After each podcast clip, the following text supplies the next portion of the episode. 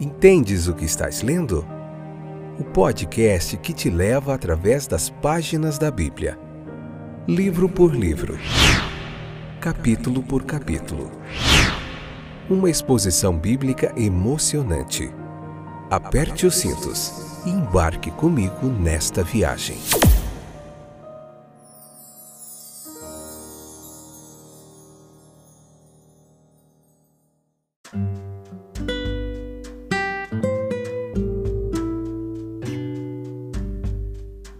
Olá, estou de volta. Este é mais um episódio do podcast Entendes o que estás lendo.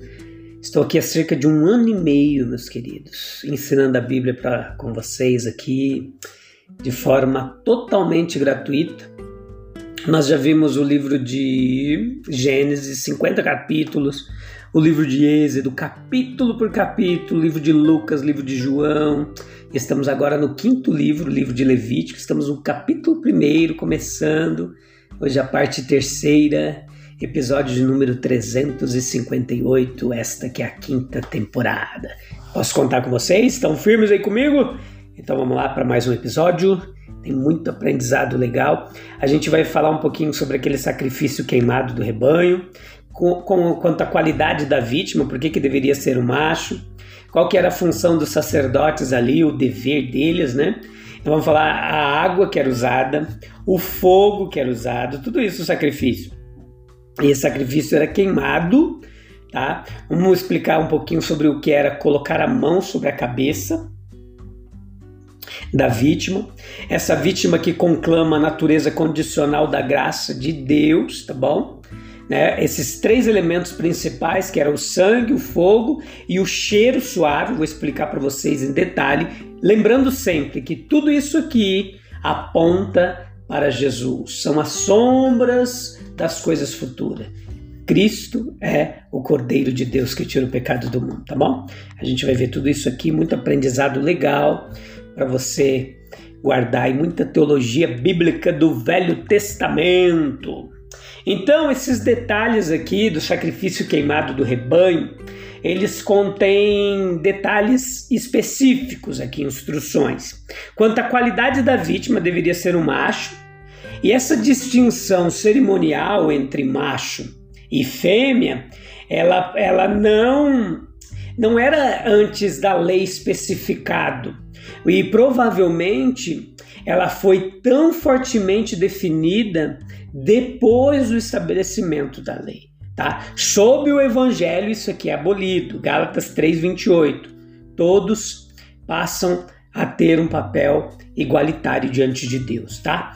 Veja que o macho é o animal mais forte e os chifres no boi, que são símbolos de poder, eles são os mais desenvolvidos, são mais desenvolvidos no macho. O macho, portanto, ele representaria a excelência da força. Né? E assim Cristo, como poder de Deus, seria indicado, 1 Coríntios 1, 24. Pelo sacrifício de si mesmo, ele destruiu aquele que tinha o poder da morte e se tornou o poder de Deus para a salvação para todo aquele que crê. Romanos 1,16, 1 Coríntios 1,18.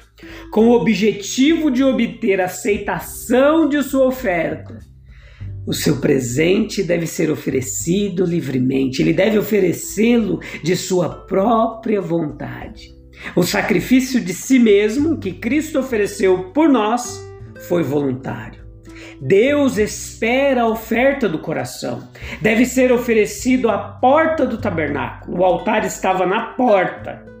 Entramos nos céus pelo sangue de Jesus Hebreus 10, 19 ao 21. Os sacrifícios judaicos nunca foram retomados após a destruição de sua cidade e templo, pois consideram ilegal sacrificar em qualquer lugar fora de Jerusalém. No entanto, eles não viram que o antitipo chegou e que, portanto, os tipos não são mais necessários ele deve colocar a mão sobre a sua cabeça. Essa ação expressa que o ofertante se confessou um pecador que merecia ser sacrificado. e que ele transferiu cerimonialmente a sua culpa para um substituto, isso tudo em antecipação ao grande substituto prometido que deveria realmente suportar o castigo do pecado. 1 Pedro 2,24, você entende isso? Com o objetivo de fazer expiação por seu pecado. A direção é que ele deveria matar o novilho diante do Senhor. A Shekinah, a glória de Deus, estava lá no lugar santíssimo. A relação entre o Senhor e a alma do pecador. E em toda adoração nós devemos perceber a presença do Senhor. Veja que ele esfolava, ele tirava a pele daquela oferta do holocausto, cortava em pedaços, parece meio cruel e era, mas era um contexto cultural e de uma sociedade muito arcaica, meus queridos, e bem distante do que entendemos hoje por sociedade. E isso tudo ficou no passado, tá bom? Não esqueça disso. Essa operação ela foi realizada aqui não pelo sacerdote. Se ficou no passado, por que, que a gente tem que entender? Né? Alguns perguntam. Temos que entender, porque tudo isso é sombra do Novo Testamento. Não despreze o Velho Testamento. Muitos cristãos fazem isso. Não podemos desprezar. Nós vemos poucas pregações no Antigo Testamento. As pregações são todas nos evangelhos nas cartas de Paulo, o Velho Testamento precisa ser pregado dentro de um contexto contemporâneo e atual nosso.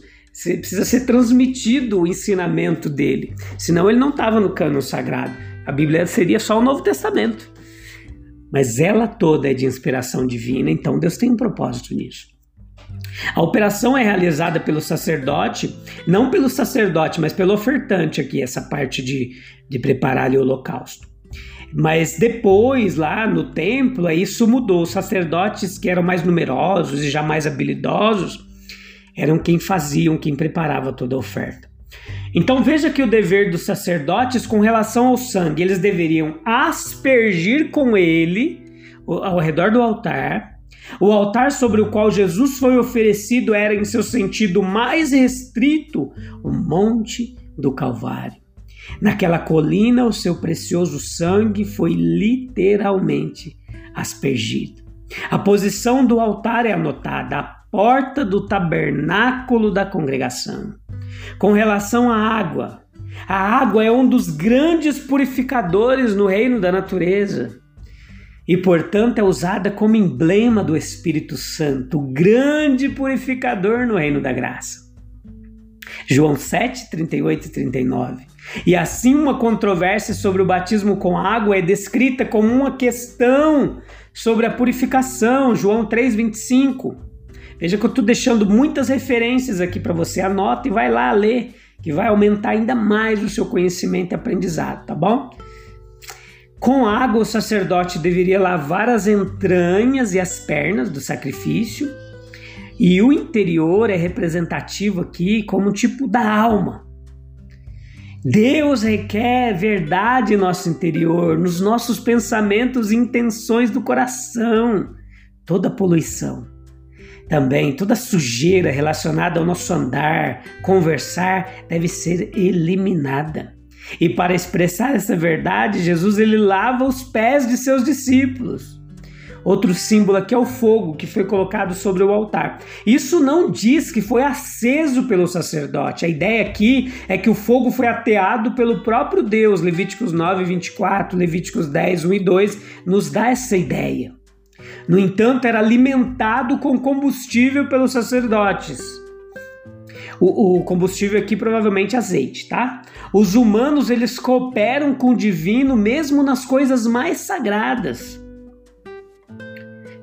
As partes do sacrifício foram colocadas em ordem no altar, eles foram colocados juntos em suas posições relativas, e assim com a cabeça, a gordura e o interior, e assim todo o animal foi consumido. Todo o nosso ser deve ser oferecido de forma semelhante a Deus, nas chamas do amor.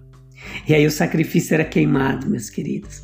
Nesse princípio está incluído os seguintes pontos: reconhecimento da suprema reivindicação de Deus entrega substitutiva, vida por vida, vítima pelo ofertante, expiação do pecado e aceitação, pela restauração das relações da aliança entre Deus e o homem, procedente do amor divino, mas repousando na oferta, como representando um cumprimento em ambos os lados do contrato. Deus perdoando e o homem obedecendo. A união dos dois elementos de sangue e fogo, ou seja, de expiação e purificação, justificação e santificação, plenitude de graça. Os versículo 3, ó, de novo lá, do que é, a gente já falou sobre isso, do rebanho macho sem defeito, porque Deus deve ter o nosso melhor.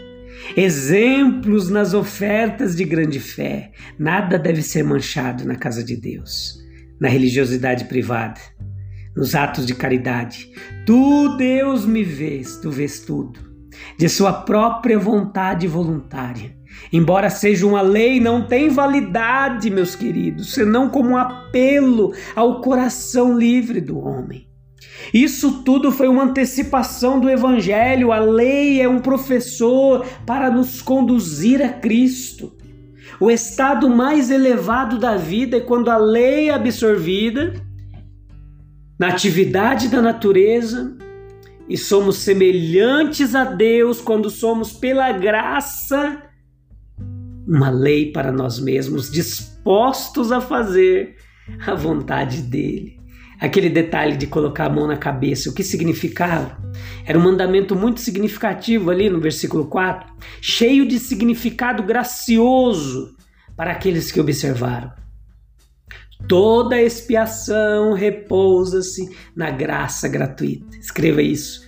Toda expiação, todo sacrifício precisa repousar na graça gratuita.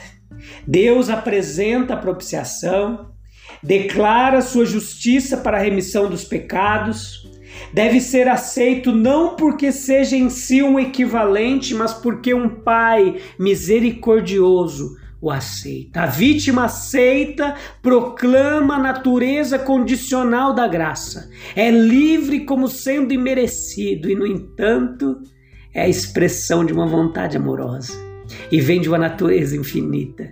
Deus perdoa porque escolhe perdoar, mas perdoa pelo método que ele próprio proclama.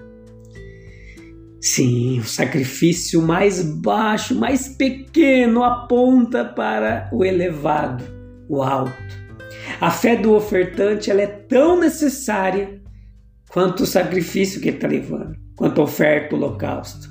Sem fé é impossível agradar a Deus. A mão colocada sobre a cabeça da vítima significava a identificação do ofertante e ofertado. A fé é autoentrega. Em toda expiação há três partes representadas: o ofensor, o ofendido e o mediador. A mão do ofensor expõe a sua atividade e seu eu consciente. A sua conexão com a vítima é em si mesma confissão de pecado e aceitação da misericórdia pactuada de Jeová.